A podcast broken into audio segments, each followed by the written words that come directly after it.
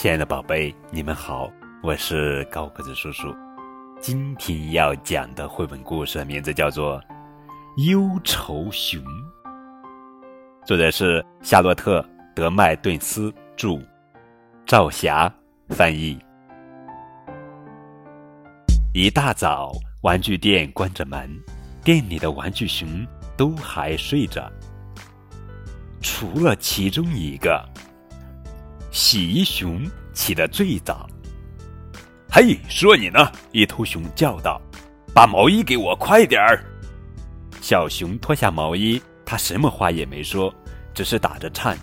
北极熊瞧见了，这孩子犯冷了。一头熊说：“我们来给他暖暖。”另一头熊说：“洗衣熊嚷了起来：‘嘿，你们这些毛茸茸的软家伙，会把他给挤扁的！’”快走开！我猜你准是饿了，来点儿蜂蜜吗？蜜蜂熊说。小熊什么话也没说。你懂什么？他不是怕冷，也不是饿了。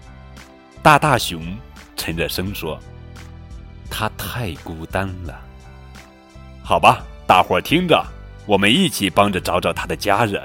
记住，玩具店开门前，我们都得回到原地。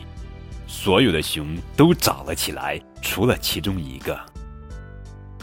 嗨，我是多嘴熊，你是谁？小熊还是什么话也不说。没事，我知道你怎么了，你是在发愁，对吧？我过去也是这么发愁，我发愁自己给放在那么高的架子上，我想我总得掉下去，落到地上。会有个小孩上来，一把抓起我，揪住我不放。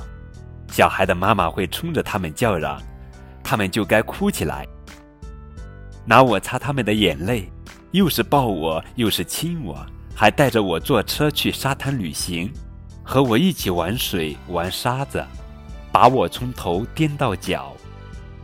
该回家了，我们都挤在汽车后座上。盖着同一条毯子，紧紧地靠在一起。多嘴熊问：“你见过小孩吗？”“见过。”小熊说：“他总算开了口。”“见过，在哪儿？”“就在那儿。”玩具店开门了，现在店里的熊都醒了，除了其中一个。忧愁熊睡着了。好了，宝贝，这就是今天的绘本故事《忧愁熊》。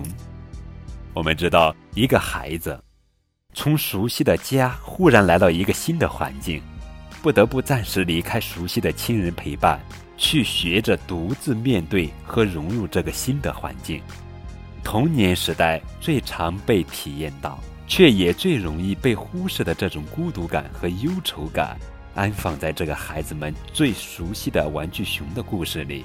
这让每一个曾经或正在体验到这份忧愁感的孩子，融化在了舒缓安然的情绪里。